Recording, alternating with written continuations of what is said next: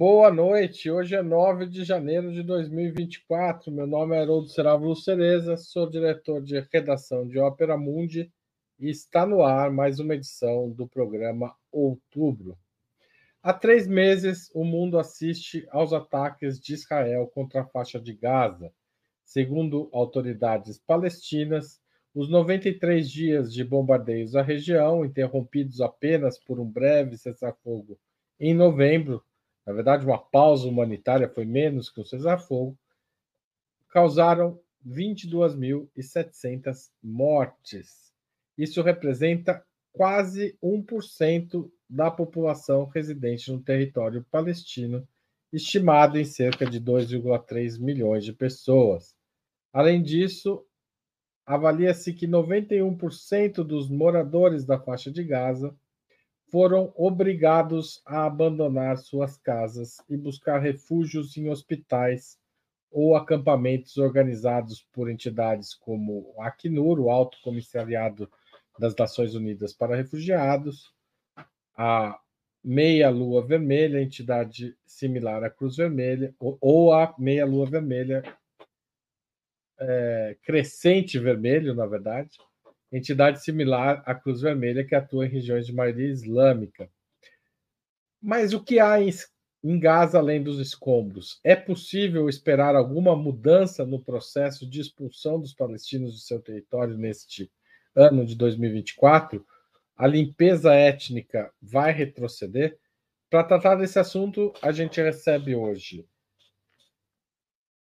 Ana Prestes, doutor em ciência política, especialista na entrada da mulher na política brasileira e também analista internacional, presente sempre aqui, não só no outubro, mas também no Roda Mundo. Sérgio Amadeu, professor da Universidade Federal do ABC Paulista, especialista em tecnologias digitais, e Rita Coitinho, socióloga, doutora em geografia, autora do livro Entre Duas Américas, Estados Unidos ou América Latina, uma especialista em assuntos da integração latino-americana. Muito obrigado a vocês três. Prazer revê-los em 2024. Vou à primeira pergunta da noite. É, o Centro de Satélites das Nações Unidas contabiliza que pelo menos 37.400 edifícios foram destruídos em todo o território palestino durante os três meses da ofensiva israelense contra Gaza. É, é possível falar em reconstrução depois de um ataque desse tamanho? Vou começar com a Ana Prestes. Ana.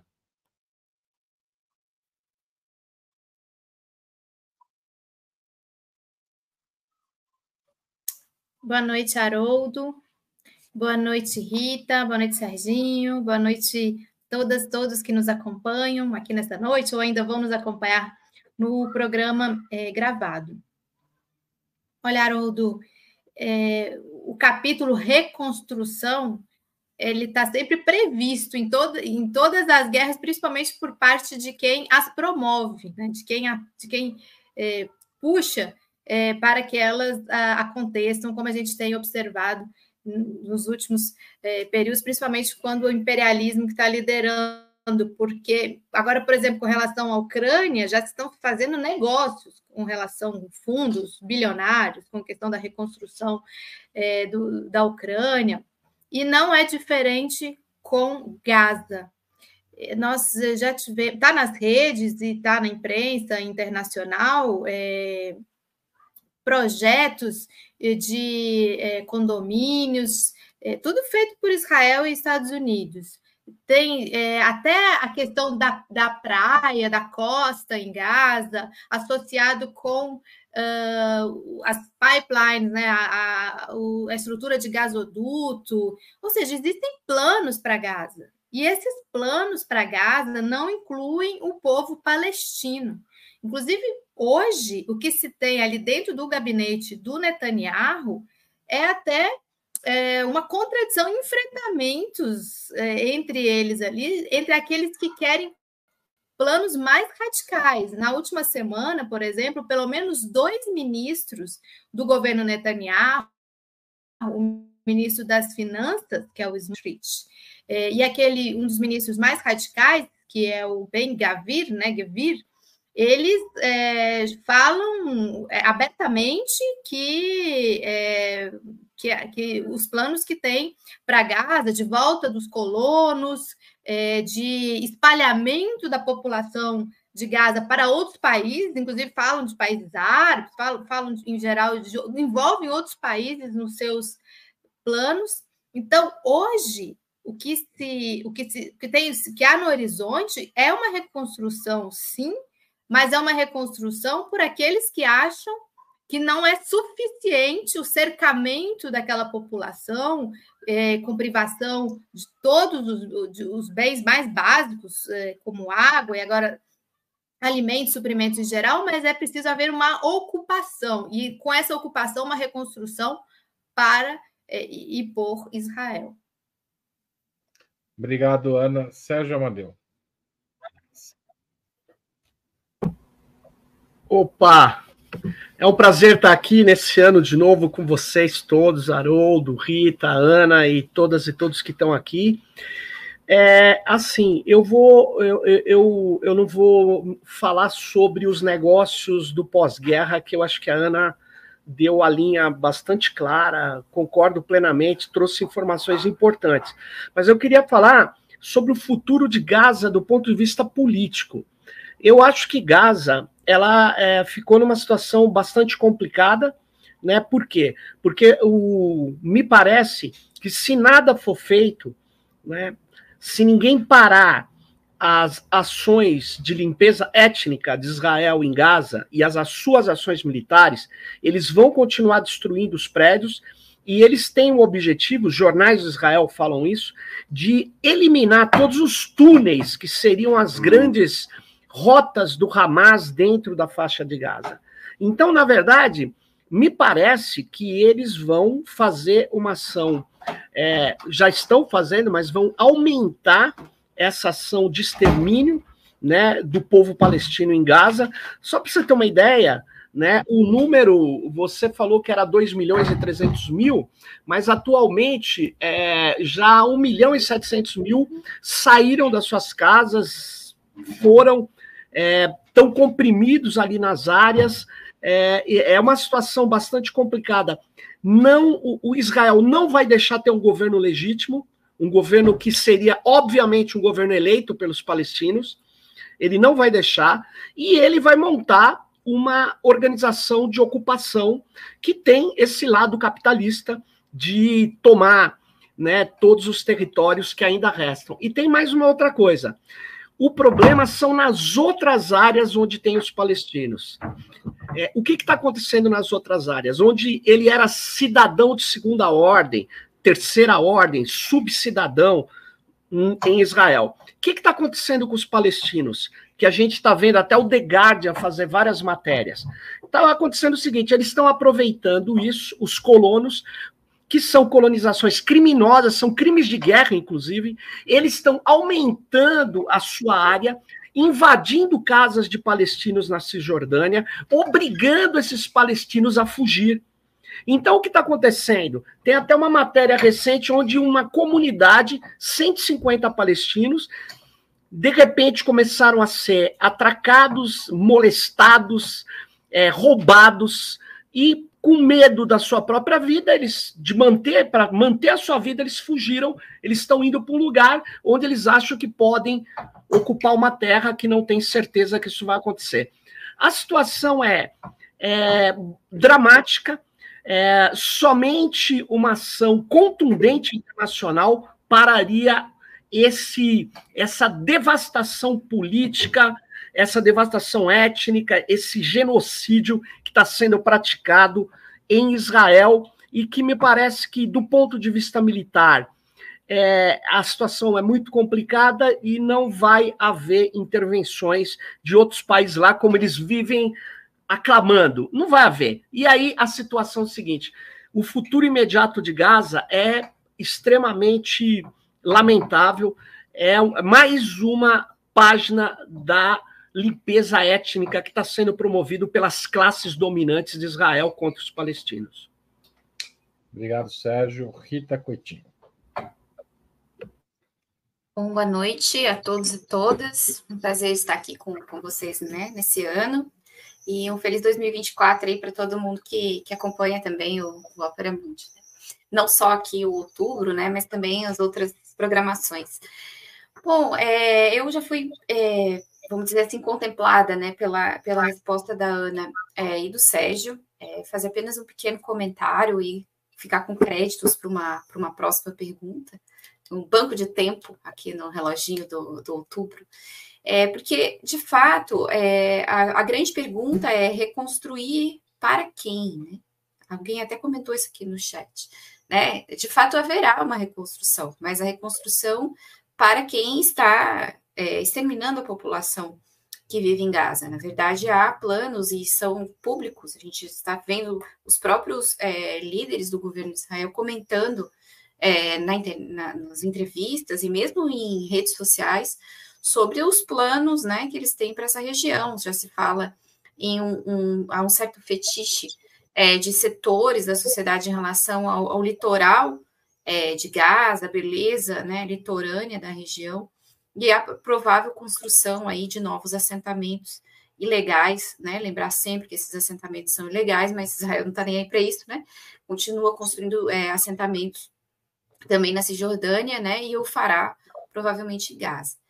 E é, colocar que, por exemplo, uma, outras guerras mais antigas, é difícil da gente levantar esses dados, embora não seja impossível, mas as guerras mais recentes é, estão fartamente documentadas na internet para quem quiser procurar. Queria lembrar, por exemplo, da guerra da, da, da, ofensiva dos Estados Unidos sobre o Iraque no início desse século. Né? Se vocês procurarem sobre reconstrução do Iraque ali a partir de 2003, são fartas as notícias sobre as grandes empresas de reconstrução estadunidense, Halliburton, que era vinculada ao Dick Cheney, né? Kellogg e, e Roof, uma coisa assim, eu não lembro agora o nome da empresa, grandes conglomerados é, que são especializados né, nesse tipo de infraestrutura, né, a infraestrutura do pós-guerra. Então, são grandes negócios que são feitos após as guerras, quando o imperialismo está no meio, né, principalmente, é, e não vai ser diferente em Gaza. Já deve haver aí uma bolsa né, de valores específica para os investimentos é, na faixa de Gaza, para não para a população deslocada, né, e sim para novos ocupantes, que são os ocupantes do lado israelense. Obrigado, Rita. Inclusive, tem vídeos viralizando é, em que os soldados israelenses dizem que não existiu o povo palestino, né? Que é uma coisa muito impressionante de como essa ideia de que se criou um vazio demográfico na área mais densamente povoada do mundo. É uma coisa realmente impressionante, assim. É, o, nos dias nos dias 11 e 12 de janeiro próximos, essa semana ainda, a Corte Internacional de Justiça, o mais alto órgão judicial da ONU, realizará as primeiras audiências públicas para tratar do pedido de uma ação judicial de autoria da África do Sul que acusa Israel de cometer crimes de genocídio contra o povo palestino. Quase mil organizações sociais de todo o mundo já aderiram a esse, é, é, pedem apoio, aderiram a essa ação da África do Sul. O fato da ação ser movida pela África do Sul, que conheceu o apartheid tão de perto, torna essa ação, do ponto de vista político, realmente importante. Isso pode fazer, em algum momento, Israel ter que recuar no seu processo de tomada dos territórios palestinos? Começo dessa vez com o Sérgio Amadeu. Essa pergunta é uma pergunta muito, muito boa mesmo, Haroldo, mas é, e como uma pergunta que está no cerne de uma série de contradições, eu acho ela tem um grau de imprevisibilidade muito grande. Mas eu queria dizer o seguinte: é, eu acho que Israel é um projeto que se poderia ter uma, uma origem, é, ter se originado em boas intenções, mas Israel hoje ele é um projeto da classe dominante de Israel e da classe dominante dos Estados Unidos. Acho muito difícil qualquer ação internacional fazer Israel recuar. Israel só recuaria com o temor militar e que isso não vai acontecer nesse período. Quer dizer, não vai acontecer. É, e, e, e, o que eu acho é que é, é muito importante o mundo inteiro apoiar a ação da África do Sul. Eu acho muito importante, por quê? Porque Uh, o que está acontecendo, o que vai continuar acontecendo em Israel, é a limpeza étnica. E essa limpeza étnica, ela vai ter, ela, ela, ela precisa ser paralisada, ela precisa ser, na verdade, contida. E para fazer isso, vai ter que ter muita pressão internacional, porque no estado atual que está, a, a, é, a, a maioria absoluta das forças políticas que se colocavam contra a extrema-direita israelense não estão conseguindo paralisar essas ações de extermínio. Não estão conseguindo. As forças internas de Israel não conseguem fazer absolutamente nada. Então, somente uma pressão internacional. E essa pressão internacional tem que virar pressão econômica.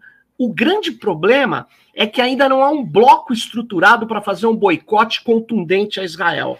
E Israel entre os seus grandes produtos de exportação está a ciberguerra, a espionagem, a, a espionagem industrial. Ela, ela oferece, inclusive, materiais para vários ditadores. Ela, os, os softwares de Israel são encontrados em celulares de jornalistas mortos em vários lugares do mundo. Eles, eles têm uma indústria da guerra sustentável. Eles querem um inimigo ali contido, sem condição de atuação, sem apoio militar internacional, porque tudo vira terrorismo, e eles querem socar e poder treinar um exército o tempo todo recebendo dinheiro do mundo inteiro, principalmente dos Estados Unidos. Então, a África do Sul sofreu um apartheid.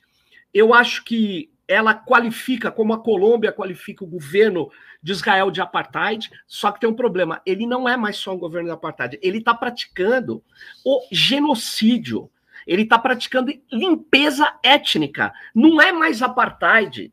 Eu sei que é complicado você discutir isso agora, mas o que nós estamos assistindo é roubo de terra, genocídio, assassinato de crianças, de mulheres, assassinato em massa. Então, eu não sei.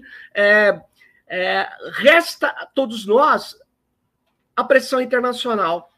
E a África do Sul, sim, sendo um carro-chefe disso, é fundamental, como a Irlanda também. A Irlanda é fundamental e a Irlanda presta muita solidariedade. O povo irlandês que já foi ocupado, todo mundo que já foi ocupado sabe o que é a presença de um intrusor, e ainda mais um intrusor que assassina friamente, como é o Estado terrorista de Israel.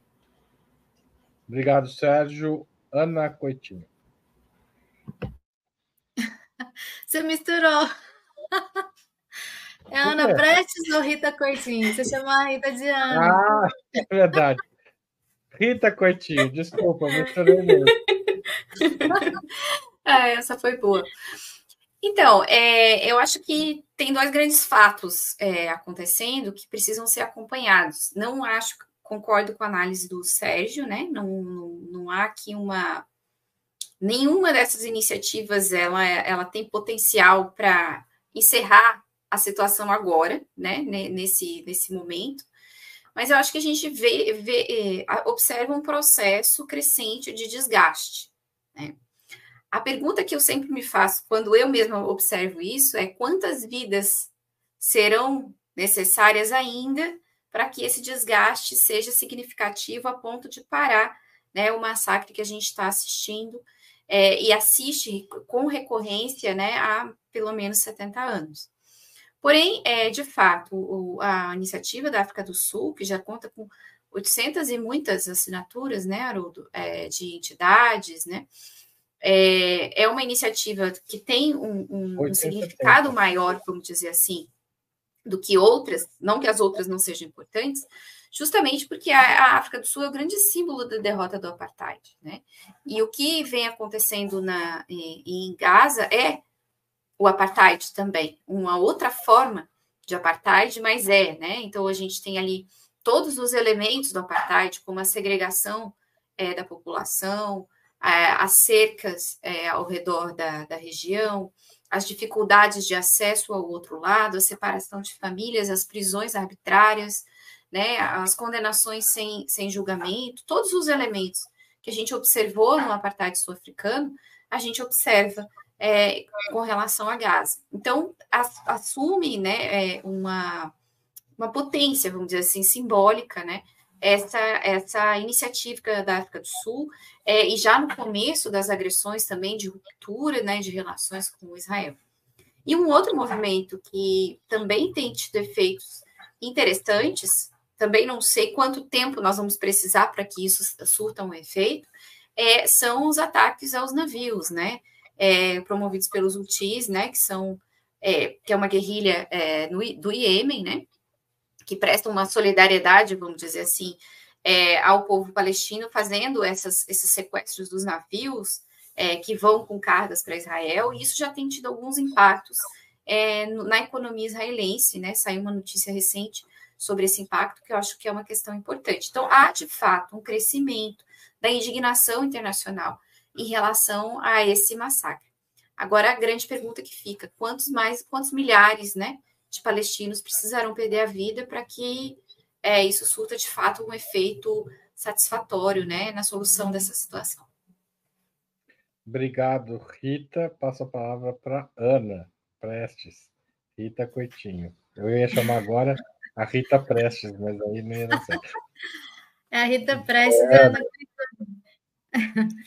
Então, Haroldo, no final da sua pergunta, eu até pedi para você me mandar ela aqui para pegar o finalzinho dela você, eh, você diz eh, se essa carta puxada aí pela África do Sul e apresentada lá na Corte, Corte Internacional de Justiça, em Haia, se ela seria forte o suficiente, ou se a África do Sul, por ter sido o país do apartheid, teria força suficiente para reverter esse processo de limpeza étnica nos territórios palestinos. Eu acho que não, né? Eu concordo aqui com, com, também com quem me antecedeu, aí Serginho e Rita, não, não, não acho que tenha força de reverter. Mas, de certa forma, tem incomodado. Por exemplo, hoje o Blinken está em Israel, né? Não sei se ele já saiu, mas estava em Tel Aviv, em reuniões, e um dos pontos é, que ele menciona é justamente essa, essa ação da África do Sul, e ele fala que é meritless, né? Ele fala que é sem mérito. E, e não é a primeira vez que ele fala dessa ação da África do Sul. Então, o, o governo dos Estados Unidos fazendo questão de demarcar com essa iniciativa. E aproveitando que eu estou falando disso, é, ele disse é, sobre essa ida do Blinken a Israel, passou por vários países ali na região, passou na Turquia, nos Emirados Árabes, no Catar, na Arábia Saudita, teve com o, pessoal, o rei da Jordânia, e todos na expectativa de que todos não, mas essa grande empresa estava noticiando que ele iria lá para tentar impedir o espalhamento da guerra, e na verdade saiu de lá reforçando que, o, que Israel continue é, aí coloca lá umas coisas de que haja algum diálogo com os palestinos, mas na verdade, na prática, reforçou que continue esse o massacre a limpeza étnica e que essa carta mobilizada não é uma carta, é uma ação né, mobilizada pela África do Sul e aqui da América do Sul quem apoiou com mais força foi a Bolívia, né? A mesma Bolívia que é, que foi quem é, cessou relações, né, suspendeu relações com Israel logo no começo, depois do 7 de outubro, é o governo sul-americano que tem tido uma. Acho que Bolívia e Venezuela também, que tem tido uma postura mais clara de rechaço a é, Israel. Então, é o que, o que eu acho desse, dessa ação sul-africana. É isso, tem limitações, mas não deixa de ser um incômodo forte, importante, justamente pelo histórico, pelo talvez lugar de fala, né, para dizer um termo aí atual, porque fala com conhecimento de causa. Tá certo. É... Deixa, ah, ó, todo mundo estourou o tempo, deixa eu só falar. Não, é que eu achei muito importante o que o Serginho falou, é que ali vai além do apartheid, né? Já, já passou do que seria o um apartheid. É, queria reforçar, eu achei muito importante quando o Serginho falou isso. É muito além do que está acontecendo, é um genocídio. Tá certo. O, o, o Igor está insistindo, a gente está com a promoção prorrogada, se você quiser comprar o livro, é, comprar não, ganhar o livro contra o sionismo autografado pelo Breno Altman, você tem que fazer uma assinatura anual no endereço operamundi.com.br barra apoio hífen anual, tá certo? Se você for assinante de Opera Mundi ou membro do canal, tem 50% de desconto no site da editora. Além disso, tem todas as formas que vocês sempre ouvem a gente dizer de financiar o jornalismo de Opera Mundi. Uma assinatura solidária em operamundi.com.br barra apoio. Você pode se tornar membro pagante do canal aqui no YouTube mesmo. Você pode mandar super chat, pode mandar super sticker e pode mandar um pix apoia@operamundi.com.br. Se tá estiver assistindo o programa gravado, mande um valeu demais que a gente contabiliza aqui na nossa conta de apoiar e ampliar o jornalismo investigativo. O Carlos Leal pergunta onde comprar o livro. Eu vou pôr aqui o endereço da editora, tá certo? alamedaeditorial.com.br. Se você quiser comprar, compra lá, tá bom? Tem outros lugares também, mas esse eu tenho certeza que vai ter. Eu queria passar para a terceira questão agora e falar sobre os jornalistas que estão sendo mortos é, em Gaza. É, o, ao todo, já foram contabilizados 112 mortes de jornalistas na região, num caso, acho que único na história recente. Talvez a gente só consiga recuperar algo parecido se a gente voltar para a Segunda Guerra Mundial. É, porque os jornalistas eles caíram apenas, embora a gente não possa dizer isso de todos os casos, mas a gente é, dá para imaginar que houve um. Eles se tornaram alvo preferencial das forças de Israel, ou isso seria um exagero? A ONU está pedindo uma investigação sobre este caso, achou que passou um pouco da conta, e eu queria saber a opinião de vocês. Rita Coitinho, você começa dessa vez, e eu acertei dessa vez. Só, só, só dizer que foi uma grande honra, né, ter usado esse sobrenome por alguns segundos, né? Vocês sabem que eu tenho a minha origem política é no prestismo, né? Então, uma grande honra usar o sobrenome por alguns segundos, né? Foi muito bom. Aquele erro que Mas vira homenagem, né? As duas, cara. As duas. É. Bom, é, bom, a pergunta da Aurora é muito interessante, porque, na verdade, há, de fato, é, a gente observa uma, uma espécie de ofensiva, não só uma ofensiva midiática, né, no sentido de organizar como a notícia vai chegar, né, nos lares das pessoas mundo afora, é, e nas agências de notícias, como também uma perseguição aos produtores de notícias, né? Então, é, os alvos, né, o fato de jornalistas serem alvos é, militares em várias situações, é, eventualmente as, as, forças de defesa de Israel vão dizer não, é, eles, estão, eles ficam na linha de frente, portanto acabam se acidentando, sofrendo como qualquer outra pessoa poderia estar ali. Esse é o argumento é, oficial, né? Porém, é, a gente tem imagens que rodam, né, é, nos canais alternativos onde, onde, a gente percebe que há uma, uma decisão, né, de atacar aquela pessoa ou aquela casa onde vive um, um jornalista influente e a, a, morte, né, não só do jornalista, mas também de toda a família.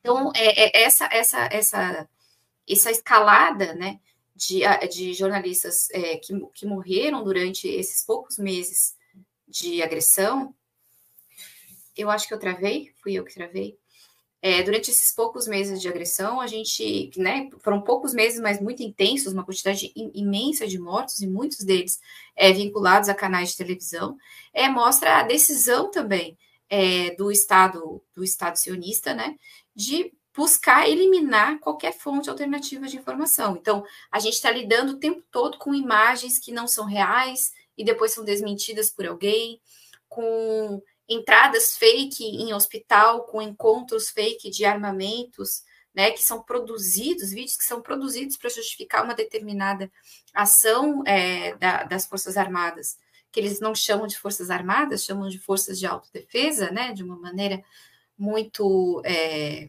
tentando escamotear né, a, a verdadeira natureza de, desse exército. É, então, e há uma cruzada também nas redes, né? Você vê as pessoas que se posicionam ou que trazem informações conflitantes com a narrativa oficial são perseguidas, né? São criminalizadas, são processadas, são ameaçadas, né? De modo que não falem mais ou que tenham medo, né? De expor a, a sua opinião. Então, eu, eu, eu enxergo esse, esse alto número é, de mortes de jornalistas na linha de frente como parte de uma grande é, estratégia mesmo de posicionamento da narrativa é, israelense, né? Da narrativa do Estado de Israel, não israelense de modo, de modo genérico, né? É, em relação a essa, a essa agressão, para que passe como uma guerra, né? Para que passe como um conflito legítimo, ou como uma autodefesa, quando na verdade nós sabemos que é um genocídio. Obrigado, Rita. Ana Prestes. Olha, é, não é para nada, Haroldo, exagerado falar sobre os jornalistas mortos nesses últimos três meses. É, é, é, absurda a discrepância, ela é completamente absurda da perseguição, morte de familiares e de é, acontecimentos como do último domingo. É, até enquanto a Rita falava, eu pedi para o Igor para a gente projetar a imagem de um dos, dos, caras que eu acho que é um dos heróis, vai ficar como um herói desse, é, desse período, que é o jornalista que representa Al Jazeera em Gaza, que é o Ael Al-Dardou, que é, pode tirar, Igor. Esse, esse cara, ele, ele, perdeu a família inteira enquanto ele estava no ar, né? A, a mulher, filho, neto, não inteira, mas parte significativa da sua família.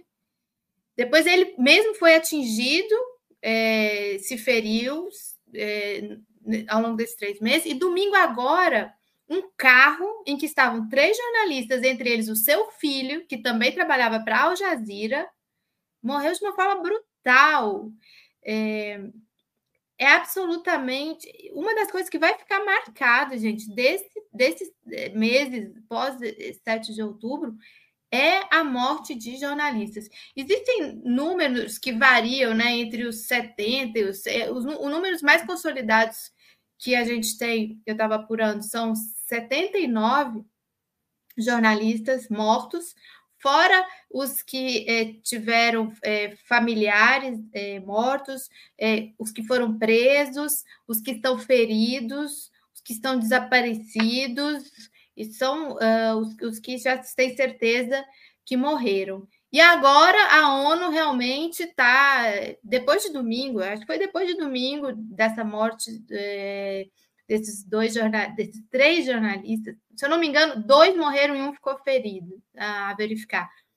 É que a ONU resolveu apurar. Mas, como a gente já discutiu aqui em outros programas, do outubro, a capacidade de ação do sistema ONU nesse, nesse período está. O que tem conseguido é quando deixam passar ajuda humanitária, é, entrar com ajuda humanitária. De resto, tem sido muito limitada a capacidade. Então, se tem uma coisa da, da, qual a gente precisa falar desse período, é desse assassinato sistemático, deliberado de jornalistas e tentativas de calar a imprensa, como quando Blinken esteve lá no Catar e tentou é, diminuir a ação, o raio de ação da Al Jazeera, ou restringir de alguma forma é, a Al Jazeera. Então, não acho que seja exagerado, é algo sobre o que a gente tem que falar muito. Obrigado, Ana. Sérgio Coutinho, esse é o 112 é um dos números apresentados, é um a mais do que o Carandiru, né? É como se tivesse tido uma chacina de jornalistas mesmo. É, queria que comentar sobre isso. Olha, Israel, ele e os Estados Unidos é, ele sabe que é preciso bloquear a informação verdadeira. Eles travam uma luta cotidiana de desinformação. Eu já falei aqui algumas vezes, o governo de Israel, as forças de defesa de Israel, elas têm uma unidade especializada em ações em rede, a unidade 8200, que inclui sabotagem, hackerismo, destruição de infraestruturas tecnológicas e desinformação em massa. Eles têm pessoas espalhadas para poder divulgar coisas muito fakes, mentiras e manter o tempo todo a ação comunicacional pró-Estado terrorista de Israel. Então, a unidade 8200, se eles não tiraram dos caches do Google, você encontra em vários jornais de Israel a ação dessa unidade. Não é uma coisa escondida, uma teoria da conspiração. Aliás, a existência dessa unidade mostra por que, que Israel, quando termina o serviço militar obrigatório, os jovens que prestam serviço nessa unidade, eles já saem pronto para fazer todo tipo de ação para as empresas de segurança de Israel, cibernética, que não é bem de segurança, são empresas de ciberguerra, de espionagem, etc. Então, eles são um celeiro, porque eles têm os caras que atuam no exército de Israel, formalmente, legalmente, para o Estado terrorista de Israel. Pois bem, o Estado terrorista de Israel é, sabe que nessa guerra eles precisavam eliminar as coberturas. E eles, sim, atiram em jornalistas. Todo mundo sabe disso. Eles atiraram no hospital, gente. Eles atiraram e depois, inclusive, disseram que o ataque ao hospital era feito pelo próprio Hamas. Depois, quando eles atuaram contra uma ambulância e outro hospital, aí eles viram, perderam a vergonha. Falaram: não, a gente atirou mesmo, porque lá dentro tinham terroristas. Então, se você for investigar essas mortes, são mortes de alvos. O Julian Assange, por que, que ele é tão odiado do Wikileaks? Porque enquanto os Estados Unidos acusava os radicais islâmicos de ter assassinado no Iraque dois jornalistas da Reuters e mais uma perua com crianças que foi socorrer, quando o Assange mostra esse vídeo, o vídeo do helicóptero Apache, onde o governo americano, o, desculpe, o exército americano, diz inclusive atire engajamento, eles vão atirar. Aí o cara fala, mas é uma perua escolar, ele, a, a, o som é audível. Ele fala, quem manda trazer crianças em, em, em campo de batalha? Quem te disse que a cidade de Bagdá, a periferia, é um campo de batalha? Então, eles estão acostumados a matar jornalistas. Eles e agora, imagine a classe dominante de Israel e esses caras do Netanyahu que colocava já posts antes dizendo aonde estão os terroristas nas mesquitas, nas escolas, nos hospitais, como alvo de bombardeios. Gente, então eu digo o seguinte: é, eu ligo o que acontece, o que acontece com jornalistas que vão para essa guerra né? Eles são alvo do Estado terrorista de Israel. E eu ligo com a perseguição brutal do Julian Assange, que mostra, tem um vídeo que eles vivem tirando e sempre voltam, Collateral Murder, que mostra, né, que a ação da Agência Global de Mídia norte-americana não vai calar os ativistas da liberdade de expressão no mundo, nem aqueles que defendem uma justiça equitativa e não é, uma ação para o imperialismo. Então, na verdade, por isso que eles odeiam tanto o Wikileaks e odeiam tanto o Julian Assange. Então, se você fizer uma investigação mínima, como o Caco Barcelos fez, eu termino, na outra eu falo bem menos. Caco Barcelos, há um tempo atrás, na Rede Globo, no Globo Repórter, ele mostra mostra um tanque de Israel passando em cima de uma casa de uma Palestina. E aí ele fala para oficial, uma playboy do exército de Israel. E ele e a oficial manda os caras dando porrada. Ele, ele teve que parar porque é nítida, não estava numa situação de guerra, um ataque brutal das forças de segurança de Israel contra a imprensa que vai cobrir os abusos absurdos de Israel.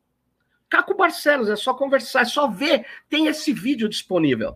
Isso não é agora, é antes, onde o Estado de Israel, quer dizer, já passou do limite de um apartheid. Estado de Israel é um Estado que pratica a limpeza étnica. Obrigado, Sérgio.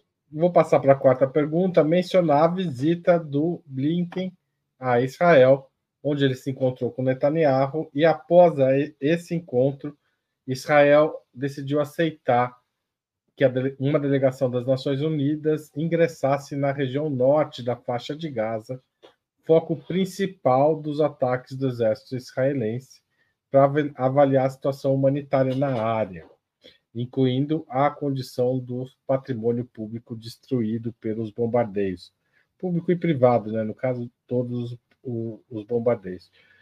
É, isso sinaliza uma pequena mudança na, digamos, na gestão da crise pelos Estados Unidos.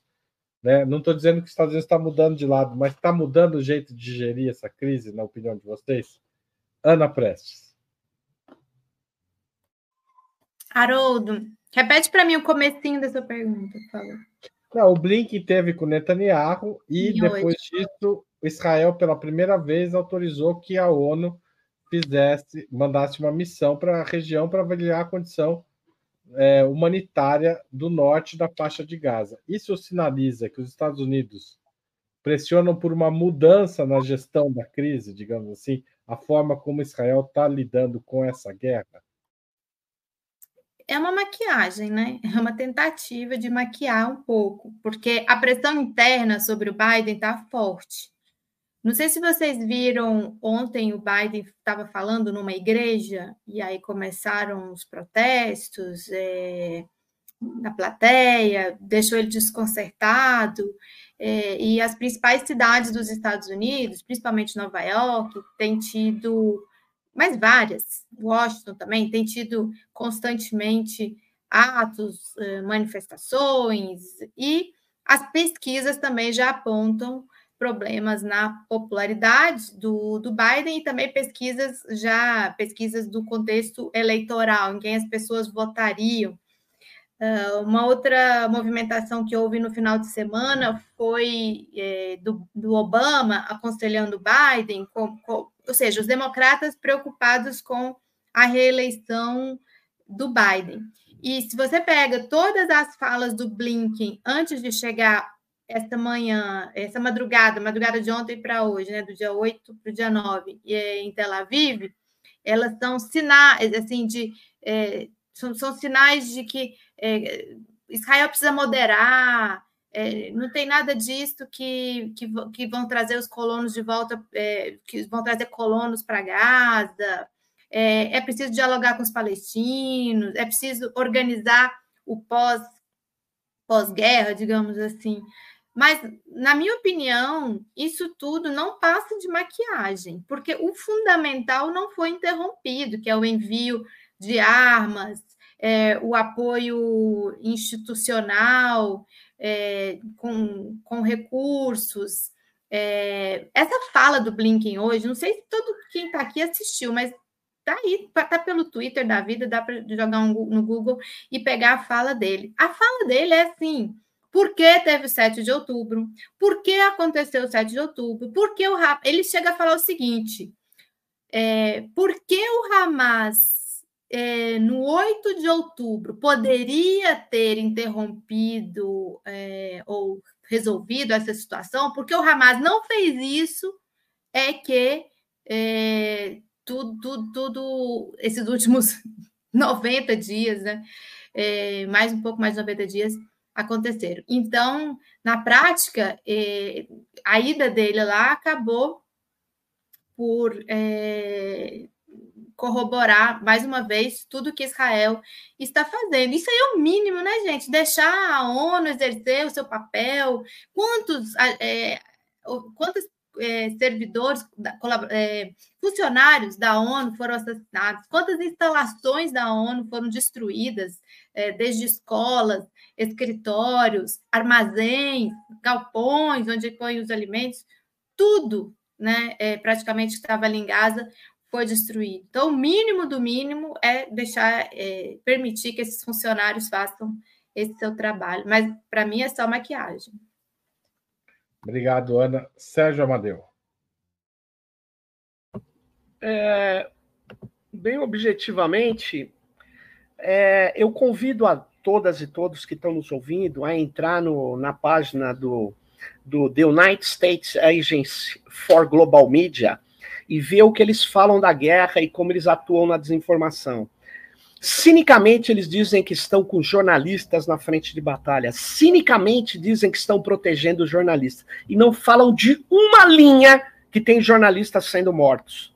Porque os jornalistas dos outros lado, do outro lado, os jornalistas que cobrem a visão que não é o imperialismo americano, nem da classe dominante, terrorista e assassina de Israel, o que, que eles fazem? Não são jornalistas. O que, que são?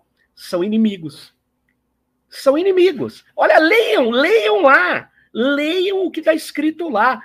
Quer dizer, é de, é de ficar irritado. Mas é bom que eles falam com todas as letras.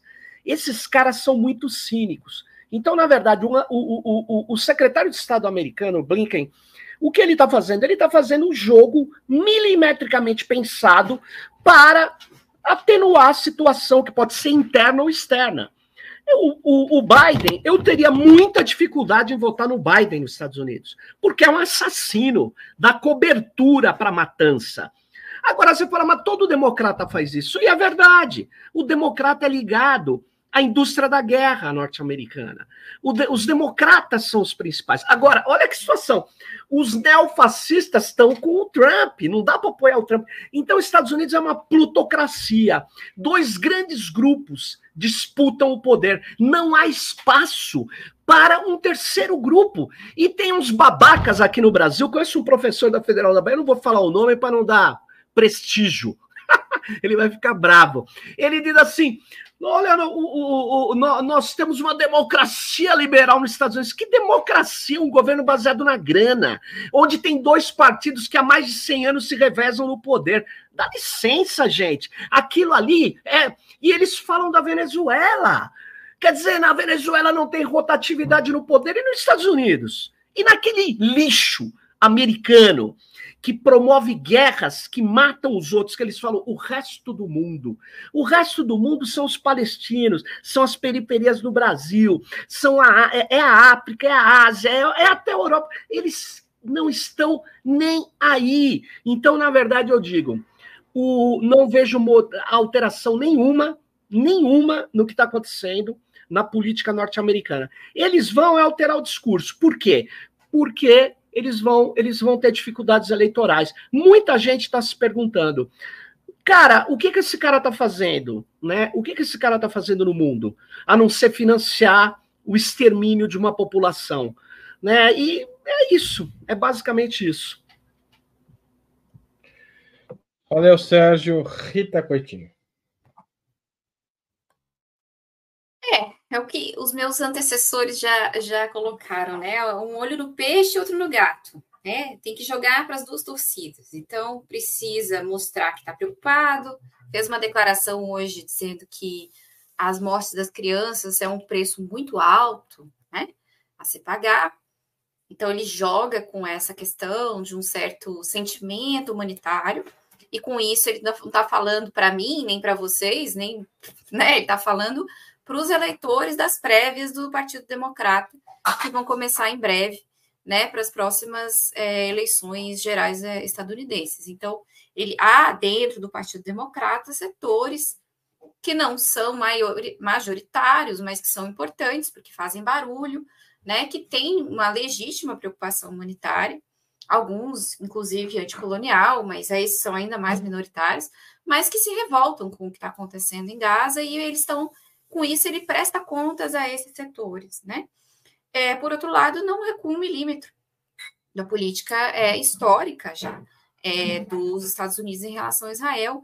Pode mudar de governo, porque a política continua idêntica, né? Com nuances, né? Lembrar que o Trump, que diz que não é que não é armamento, diz que não é armamentista como são os democratas, foi Trump que, que fez o um movimento de embaixada estadunidense em Jerusalém, né? foi Trump que fez toda um, um, uma aproximação ainda mais simbólica, né? É do que é toda que já existe é, em relação a Israel, né? Que faz um discurso bastante contundente de defesa dos interesses do sionismo, né? E não do, do povo em geral, vamos dizer assim. Então, assim, troca a camiseta, né? Troca a sigla do, do partido no poder dos Estados Unidos, mas a política é muito coerente e é muito permanente. E isso é uma coisa muito interessante na política externa estadunidense, né? Interessante não no sentido de que é bom, mas porque é interesse da gente entender, estudar e acompanhar, porque essas grandes questões elas não mudam, né? Muda um pouco o enfoque. Ah, eventualmente, se a Hillary Clinton tivesse ganhado a eleição no lugar do Trump no passado, talvez a tensão com a Rússia tivesse sido um pouquinho mais rápida, né? mas ou ter tido uma, uma, uma, uma roupagem um pouco diferente. Mas, de certa maneira, é, as pessoas que de fato mandam, que é o dinheiro que manda, né? Essas pessoas que assumem os cargos, eles nem são os mais importantes, os mais ricos, né? Estudo clássico é, da sociologia das elites é, estadunidenses, né? Que mostra é, que quem assume esses cargos governamentais são funcionários, né? De uma elite muito maior, muito mais rica, muito mais poderosa e que tem interesses é, na indústria de armas e tem interesse nas guerras. E lembrar que Israel, para esses grupos, para esses interesses econômicos, ele é um enclave fundamental é, para a manutenção do poder é, na região do Oriente Médio. Sem Israel, é, os Estados Unidos teriam muito mais dificuldades é, de manobrar os seus interesses na região, e por isso Israel é tão importante. Então, o Blink está fazendo teatro, jogando para duas torcidas, e é só isso. E eu já ouvi dizer até piada na internet que ele tá até montando um acampamento aéreo ali, porque não sai dali, né? Tá sempre ali o tempo todo, justamente porque essa é, é o tema que tá na mídia agora, né? Mas não significa que, que isso vai ter algum efeito real é, nos fatos. Tá certo. Para a última pergunta da noite, eu vou sair de Israel e vou para a Itália, onde uma manifestação ultradireitista fez gestos é, fascistas e nazistas, né? Vamos deixar as coisas bem claras, e não contou com nenhuma repressão policial, apesar disso ser proibido pela lei italiana. A premier italiana, Giorgia Meloni, que é da ultradireita, está sendo pressionada a explicar como isso pode ter acontecido. A, a Itália é um espaço de renascimento da ultradireita? a ultradireita é, italiana é perigosa neste momento? Sérgio Amadeu começa, daqui a pouco eu vou pôr no ar aqui, enquanto o Sérgio estiver falando, a matéria que o Opera Mundi publicou sobre esse caso. E queria chamar a atenção que todos os assuntos que a gente tratou aqui foram tratados no Opera Mundi nos últimos dois ou três dias. Então, se você quiser acompanhar a situação de Israel é, dia a dia nas questões fundamentais, do, é, tanto militares quanto políticas, sugiro que vocês acompanhem também o nosso site e não só este outubro. Sérgio Amadeu. Não, vou responder a sua pergunta. A extrema-direita não renasceu a partir da Itália, ela renasceu a partir dos Estados Unidos.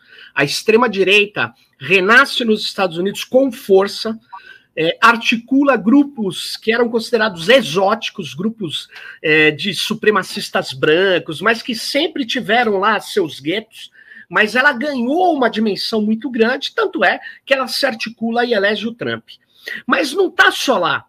Ela está em vários lugares do mundo. Nós estamos vivendo um momento muito parecido com a véspera do que foi no século XX, o período entre a Primeira e a Segunda Guerra Mundial.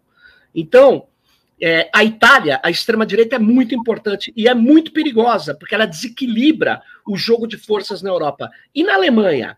Na Alemanha, eu queria dizer que a extrema-direita está chegando próximo entre 15% a 20% dos votos. Isso é muito grave, porque é, é uma extrema-direita que está ganhando robustez em vários países não preciso falar da Espanha, não preciso falar da França, não preciso falar da Grécia, não preciso falar da Hungria. Não... Vou parar por aqui. A extrema-direita, ela tá no mundo inteiro, como era entre a Primeira e a Segunda Guerra Mundial. E o problema é o seguinte: a extrema-direita nazi fascista não foi derrotada ideologicamente, ela foi derrotada militarmente. Esse é o problema. E o problema é que hoje é, não sei se nós temos é, é, estrutura de um país ou de países que estejam capazes ou sejam capazes de derrotar a extrema direita caso ela ganhe uma dimensão como ocorreu numa Alemanha que se articula numa máquina de guerra. Aí que o bicho pega. Certo. É, Rita Coitinho. Bom, é, o fenômeno italiano é um fenômeno que acho que ele tem. É, esse cachorro não é meu. É, ele tem ele tem muitas é, nuances, né, que a gente precisaria de tempo para é, esmiuçar. Mas, em primeiro lugar, é, a derrota histórica é, sofrida pela esquerda italiana nos anos no final dos anos 80, anos 90, né, e o fim do seu Partido Comunista, é, hoje há é, estudos muito importantes, né, produzidos por teóricos italianos que mostram como que a CIA é, e outras organizações vinculadas ao imperialismo operaram é, abertamente na Itália para a derrota é, do maior partido comunista, chamado maior partido comunista do Ocidente. Né? Na esteira disso, a gente tem uma destruição do tecido é, da sociedade civil, do tecido social é, italiano e a ascensão de lideranças bizarras, né, como Berlusconi é, e tantos outros é, na cena política italiana, até a gente chegar numa Giorgia Meloni que não é menos bizarra, né, do que um do que o Berlusconi. É, então, o que a gente tem ali é um, uma crise, é, uma crise de legitimidade, vamos dizer assim, é, do sistema político italiano, que se arrasta já há algumas décadas, né? Um país que, que tinha uma economia bastante importante em termos europeus que vem afundando com a desindustrialização, né? Então, você tem ali um terreno é, de onde esse tipo de ideia é, extremista, anti-imigrante, né, que busca bodes expiatórios de todo tipo, tem farto é, adubo, né, para crescer e para florescer, e não é só na Itália. Esse processo a gente observa também na França, né, com ascensão expressiva é, posição eleitoral do partido da Le Pen, né, é, a própria Polônia, né, que teve até recentemente um governo ultranacionalista, Hungria, enfim. Então, é um fenômeno é, que tem grande força no continente europeu, que tem, como Sérgio Amadeu bem coloca, laços muito importantes com o que acontece nos Estados Unidos. E aí a gente tem aí a sessão de teóricos também bastante bizarros, né? É, como é, o próprio Dugin, que é russo, mas que traz essa ideia de um tradicionalismo, de um retorno à direita, de um retorno aos velhos costumes, uma certa mística é, de encontrar pontos positivos nesses governos autoritários do passado, porque eram nacionalistas, porque eram cristãos, porque eram pela pátria, né? Então tem de fato é, o reascenso dessa simbologia e isso que aconteceu na Itália realmente é, chama atenção né, por, por isso. É, tem um, um, teórico que a gente fala muito do Dugin, mas a gente não fala muito do francês, que é o René Guénon, né, que também é um teórico importante dessas ideias do tradicionalismo que o Olavo de Carvalho da Vida pegou e botou no liquidificador e, fez né, a, sua, a sua própria versão. Mas, enfim, é, é, de fato um fenômeno mundial, eu diria, ou pelo menos mundial talvez seja um exagero da minha parte, mas pelo menos do que a gente chama de Ocidente. Né? E eu acho que ele está muito ligado à deterioração desses modelos que a gente conhece por democracias ocidentais, né?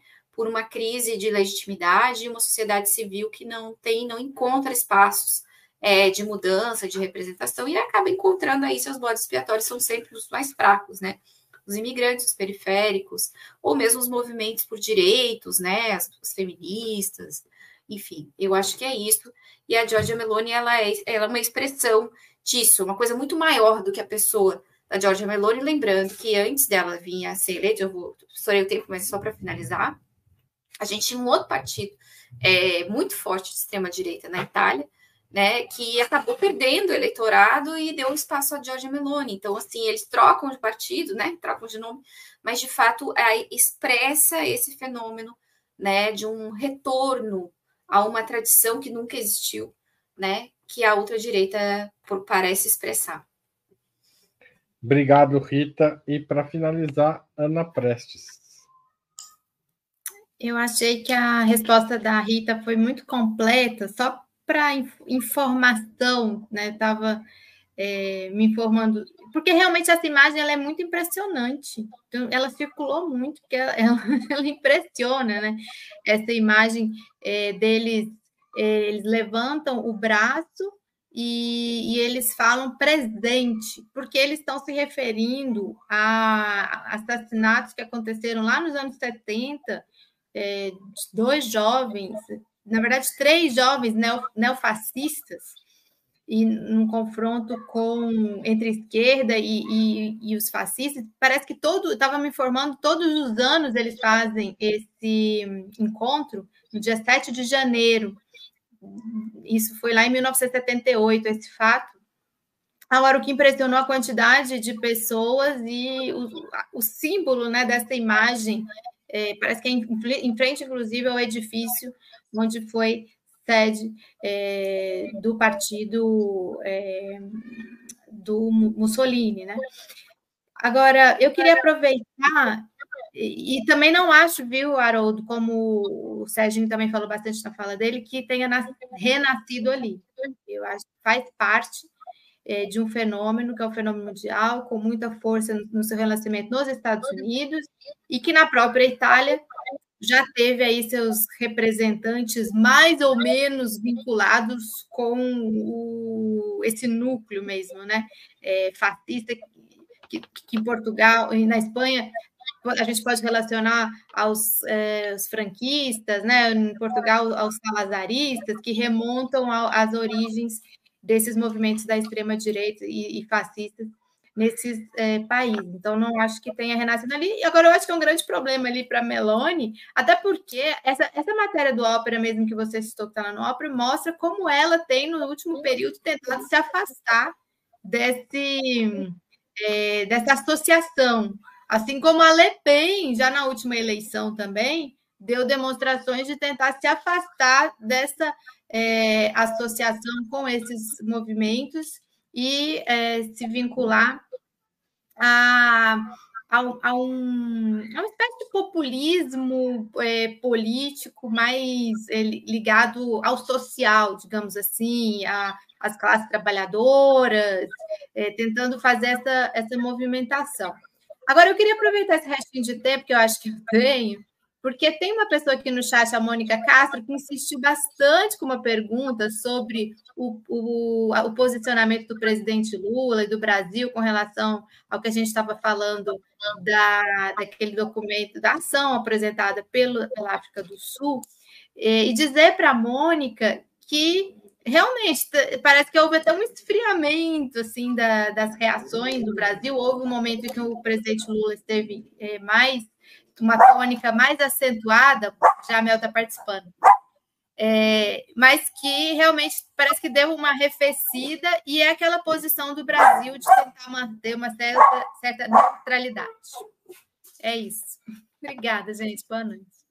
Obrigado, Ana. Obrigado, Rita. Obrigado, Sérgio. A Mônica também perguntou como assinar o Opera Mundi. Assim, se você fizer assinatura anual, você paga de uma vez um valor pelo ano. Tem três faixas, três ou quatro faixas.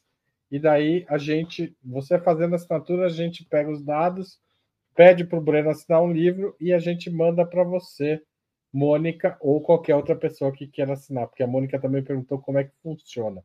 Tá certo? Daí, se você só vai pagar a Opera Mundi de novo daqui um ano, você faz a assinatura. Lembrando que é uma assinatura solidária, né? A gente não fecha conteúdo, a gente quer que as informações circulam.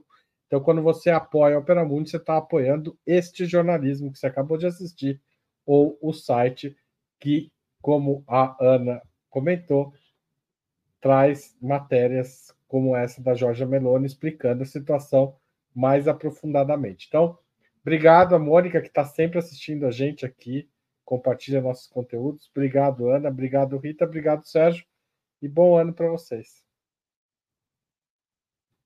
Bom ano. Tchau. Bom...